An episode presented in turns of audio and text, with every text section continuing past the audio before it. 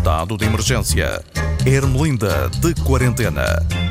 Epá, já tiraram a bandeira de Portugal do fundo da gaveta, pá, e puseram na varanda a apoiar a seleção no Euro. É bonito, mas deviam antes atar a bandeira à cara, que é para ver se cumprem as regras sanitárias e deixam de aumentar o índice de infectados, pá. Temos de poupar nas máscaras. Vamos precisar delas para usarmos nas manifestações e não sermos reconhecidos, pá. Senão o nosso nome, morada e o tipo de rendinhas que usamos nas cuecas acaba nos e-mails que a Câmara de Lisboa manda à Embaixada da Rússia. Vou explicar. Houve ativistas russos que pediram autorização para fazer uma manife de apoio ao Alexei Navalny em Lisboa. Ora bem, o homem é um opositor de Vladimir Putin. Gostam tanto um do outro como um vegetariano gosta de picanha, já para vocês verem. Ora bem, a Câmara de Lisboa não fez mais nada. Enviou os dados pessoais dos tais ativistas para a Rússia. Vou explicar ainda melhor.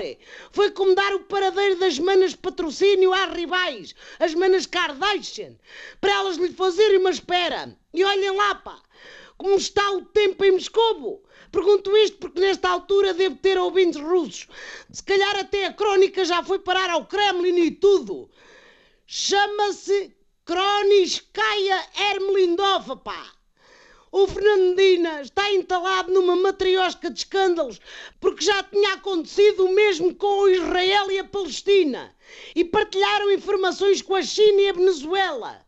São os mãos largas, pá. Senhor do bigode da DGS queria que a gente oferecesse compotas, mas a Câmara de Lisboa oferece dados pessoais. Pronto. Isto é fazer queixinhas pelas costas, no fundo, que é o que é. Quer dizer, se eu for para a rua protestar que os bifes do almoço estavam rijos, telefono ao senhor Tobias do talho a avisar. É isso? É pá, não façam isso porque o homem trabalha com facas afiadas. É uma espécie de ninja a desossar xixa. Para problemas com carne já chega ao que se passa entre o Reino Unido e a Irlanda do Norte. Pá. Estive a ler.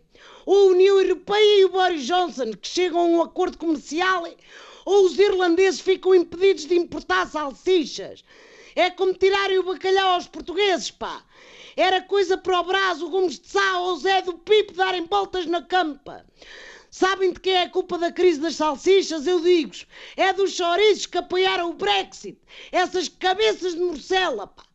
Um produto que podia ficar em Inglaterra em vez de ser exportado para o estrangeiro é o chefe Gordon Ramsay, o cozinheiro da televisão, pá. É uma espécie de Lejubomir com franja a tintim.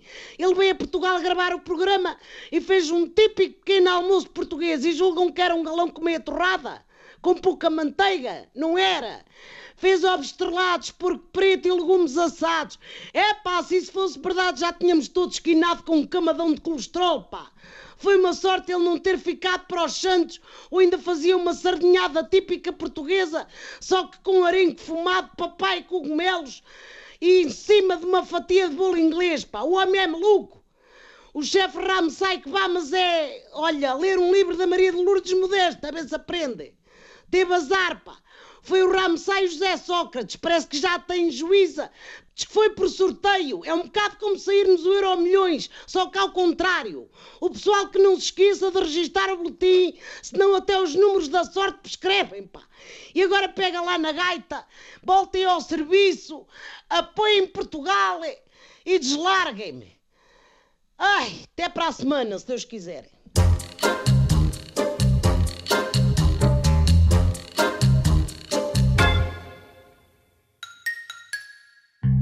Estado de emergência. Ermelinda de quarentena.